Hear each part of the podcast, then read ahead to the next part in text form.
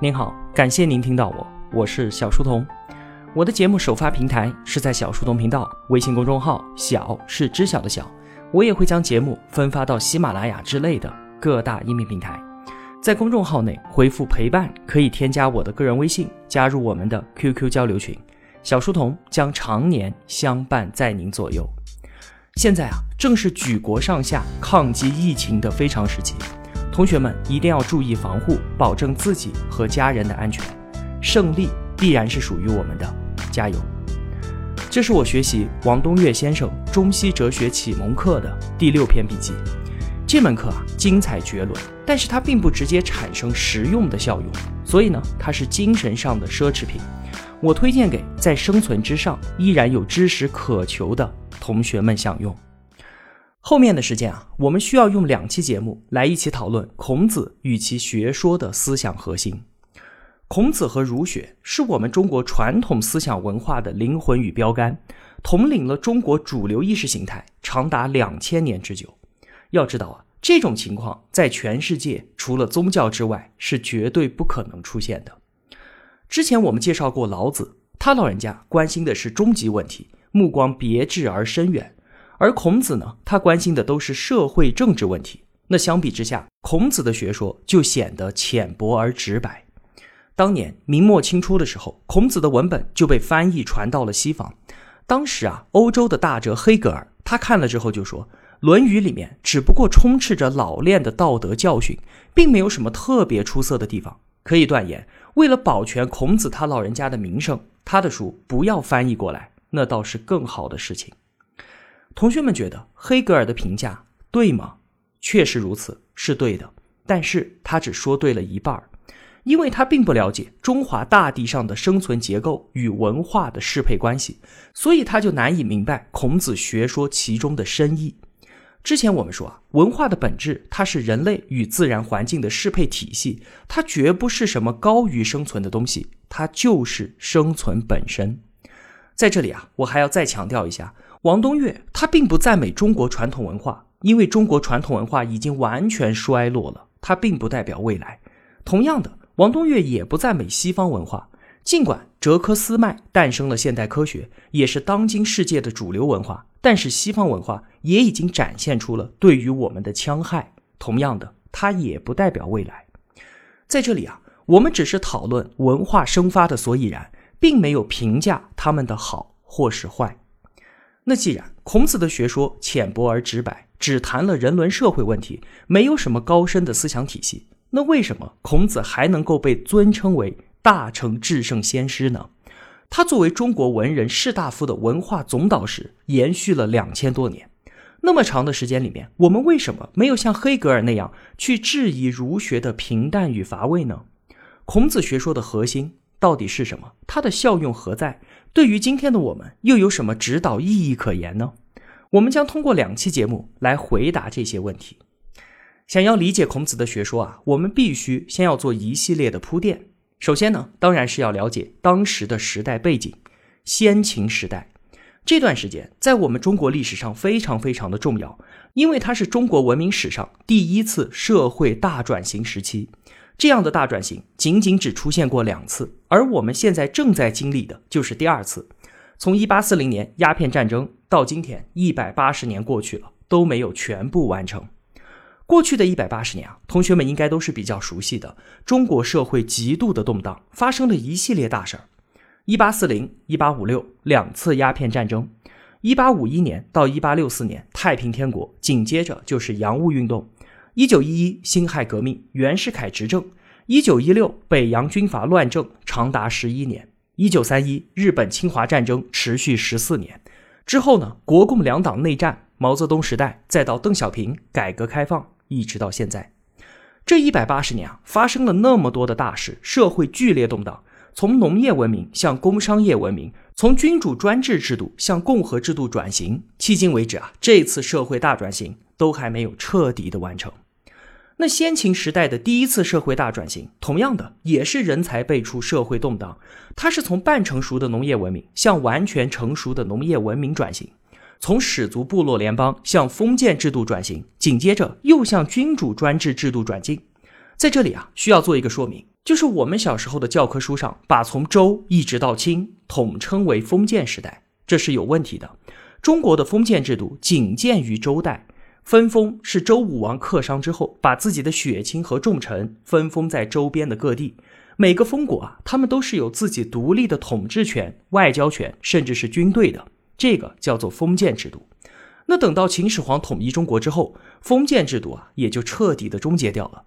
他建立了郡县制，也就是打掉各个封国，改由中央来委派地方官，这个叫做中央集权制度。君主专制制度，我们把中国古代一直误称为封建时代，有两个原因。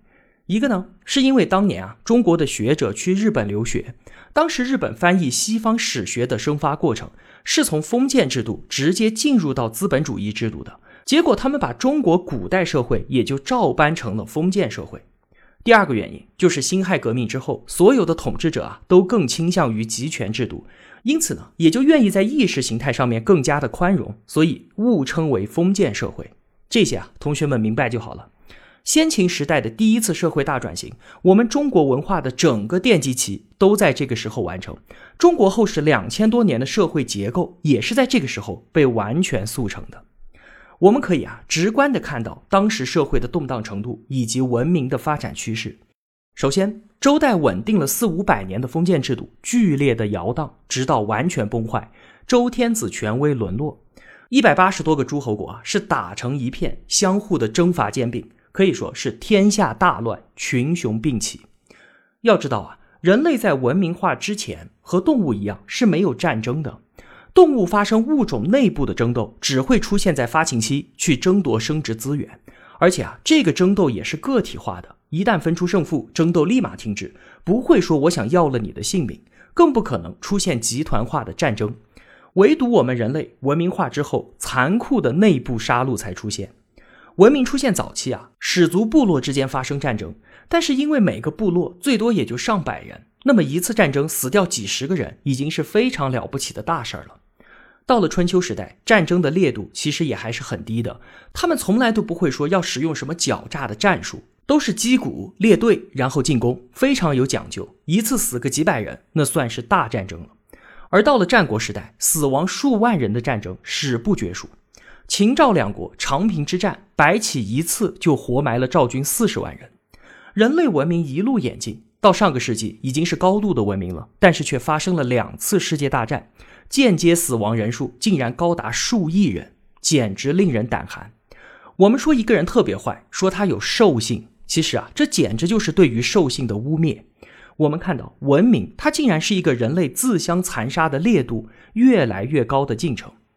其次呢，古人说世风日下，人心不古，意思就是人类的道德水平是在一路走低的。这和我们所说的文明程度越高，道德水平越高完全的背反。那谁说的对呢？很有可能是古人。在远古时代啊，是没有严刑峻法的，以德治国。氏族部落社会从来都是用温和的道德体系来维系社会稳定的。孔子说：“道之以政，齐之以刑，民免而无耻。”意思就是说，如果用刑罚的方式来管理社会，那人们为了逃避法律的制裁，就不会触碰法律的底线。但是，凡是法律没有禁止的东西，再缺德的事情都会有人去干。说到这里，同学们可以对照一下，想一想。我们现在所处的时代是不是很有明免而无耻的味道呢？道德纽带不足以维系社会的稳定，所以才不得不用暴力的方式来进行管控。孔子把它称之为“礼坏乐崩”。文明越是发展，社会就越是复杂。在高度复杂的社会当中，想要仅凭淳朴之心生存下来，也就变得越来越困难。再有，我们认为文明程度越高，那么社会的稳定度也就越高。但是我们之前说，采集狩猎的生存模式稳定了上百万年，农业文明呢持续了一万多年，工商业文明仅仅数百年，现在正在被信息文明所取代。文明越是发展，其实社会的稳定度是在不断降低的。我们反观自己生活当中的例子，今天我们都生活在城市，如果断水断电，那么正常的生活肯定就没法维系了。可是，在远古时代呢，人类并没有电，所有人都沿河而居，也不会断水。我们今天的生活，相比于古人来说，其实是更加的脆弱的。农业时代的古人绝对没有我们今天那么忙碌，现在普通核心家庭的夫妻两人每天都要去上班，才能够得以生存，而养育孩子的支出能够轻松的掏空一个中产阶级家庭。更糟糕的是，今天复杂的金融体系一次震荡就可以令千万富翁一夜之间沦为赤贫，所有人都处在极度的焦虑与不安之中，而几乎所有人都对现代文明给予了非常高的评价。为什么呢？其实啊，我们根本不知道古人的生活状态，体会不到他们的悠闲与宁静。而且，今天文明已经成长的过于庞大了，我们已经看不到文明的全貌，所以很容易做出误判。之前啊，我们说老子的时候就讲，古代很多思想者对于文明多持有批判的态度，因为当时文明只是一个小小的幼苗，他们能够看清文明的全貌和发展趋势，能够看到这是一个灾难化的进程。这也就是先秦时代的中国先贤们他们的基本社会观，这也是当时中国文化当中保守论基调的成因，其中留存着深远的目光，为中国之后两千多年的稳定生存奠定了重要的基础。孔子说：“修身齐家治国平天下。”老子也多次讨论了天下这个概念。在我们中国人看来啊，国家大一统，有天下观念，这不是一个非常正常的现象吗？但是我们把目光抬高，在全世界范围之内，公元前就出现中华这样一个稳定的大国体制，数千年而不辍，这是非常非常奇怪的。对于中国传统文化独具特色的原因，我们需要做一个简单的交代，以便我们理解中国传统文化以及孔子学说的形成基础。首先，中原尽管是地球上仅有的三大原始农耕基地，但是啊，这个地方气候怪异。旱涝灾害是频繁的发生，所以当年在春秋时代，即便大家都互为敌国，但是可以相互借粮食。如果不这样做，分立成为小国，谁都没有办法安宁的生存。其次呢，黄河，它是世界上最凶险的一条河，泥沙含量竟然超过了百分之五十。黄河中下游泥沙不断的沉降，河床不断的抬高。到宋代的时候啊，甚至超过了地面二十米，成为了悬在中华民族上的一柄德摩克里斯之剑。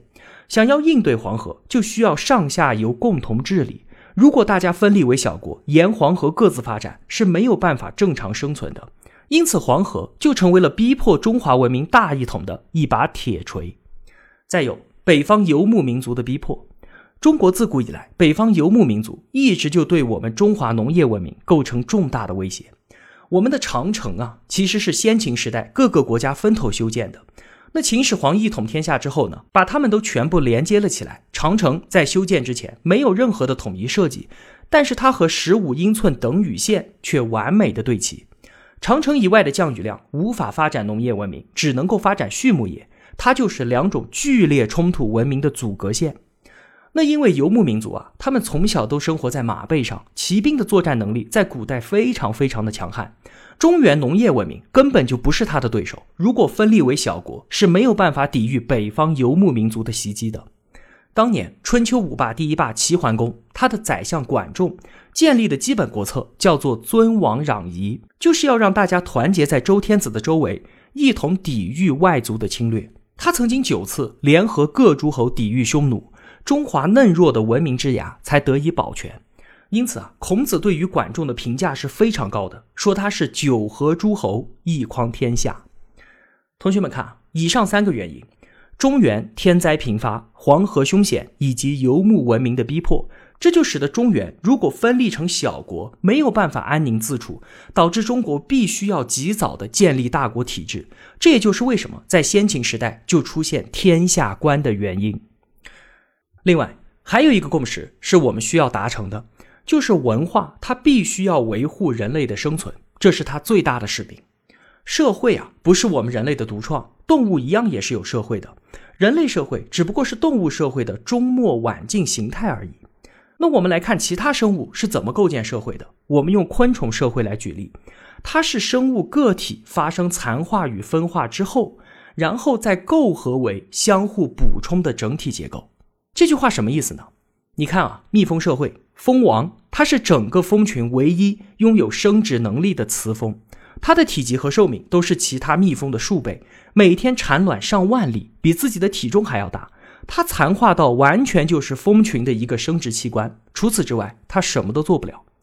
工蜂是性器官没有发育的雌蜂，它就是整个蜂群的采蜜工具。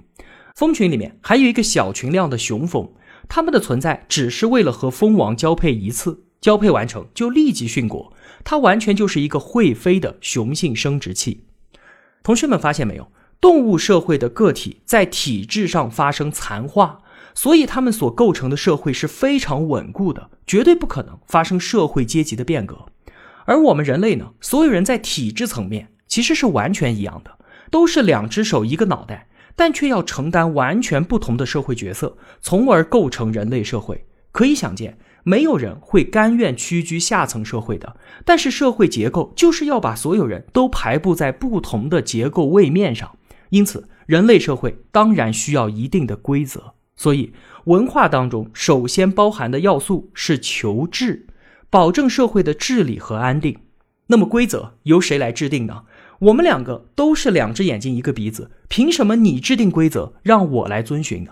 所以自古以来，人类都需要缔造一个高于人类的神，这就是神学宗教在人类早期文明当中分量极重的原因。只有神才有这个资格。所以文化当中包含的第二个重大要素叫做教规，制定人们在社会当中的生存规则。最后还有一个要素叫做启蒙。就是文化要帮助调动人类的智力，获得更大的生存优势。世界上所有的文化，其中必然包括这三大要素：求治、教规，还有启蒙。在西方啊，这三大要素是由不同的人分别承担的。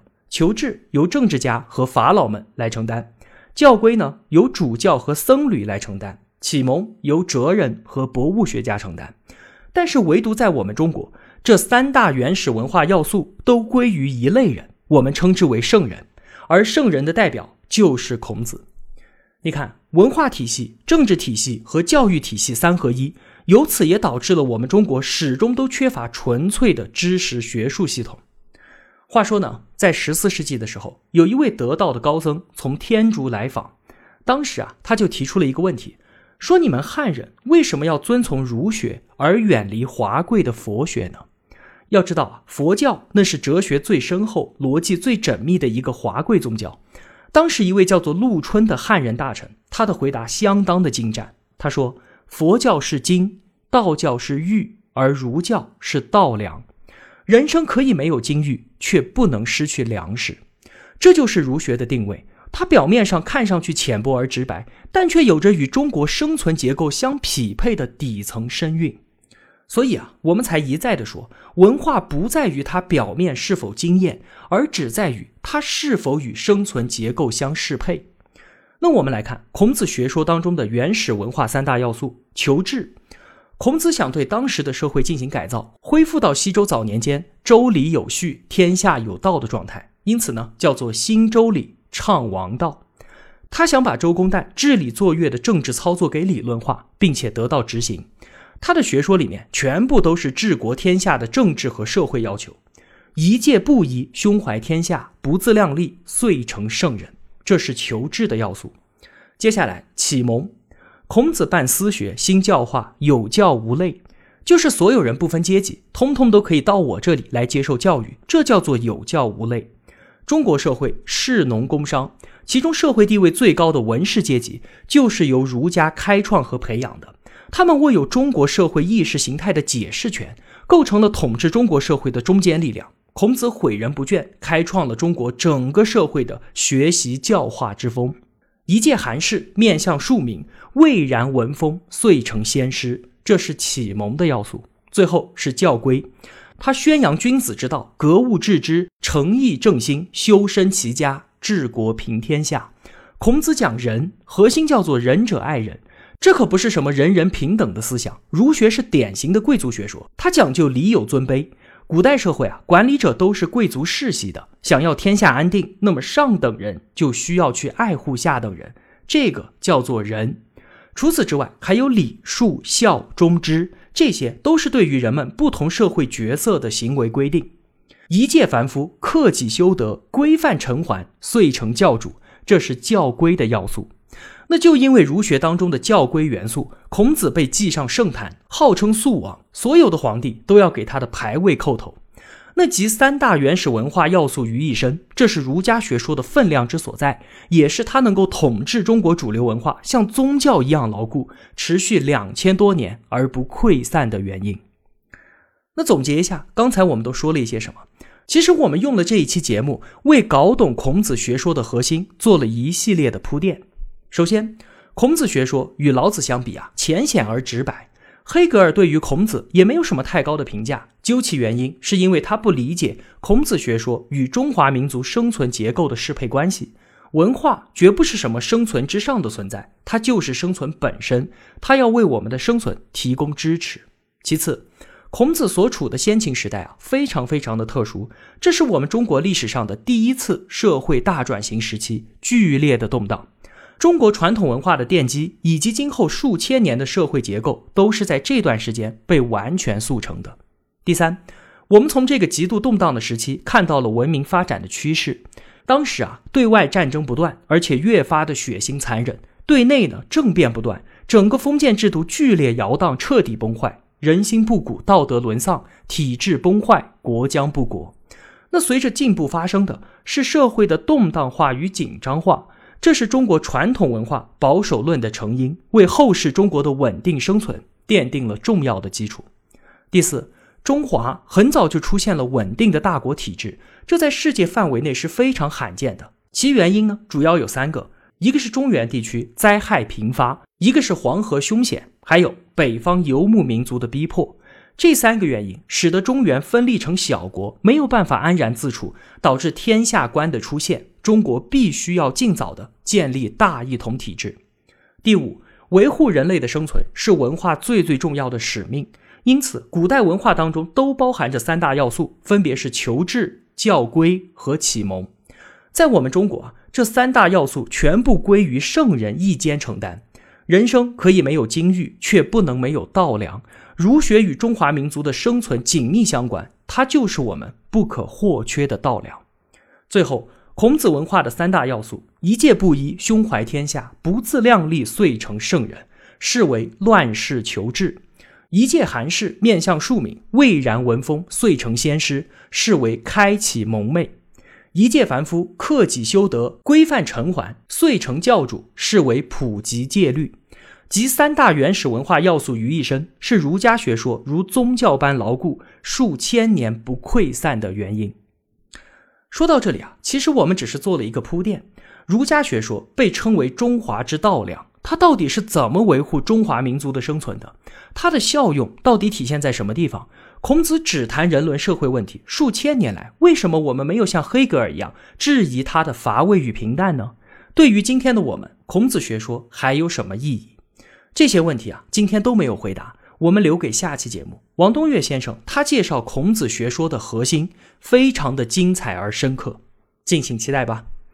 好了，今天的节目就是这样了。如果我有帮助到您，也希望您愿意帮助我。一个人能够走多远，关键在于与谁同行。我用跨越山海的一路相伴，希望得到您用金钱的称赞。我是小书童，我在小书童频道与您不见不散。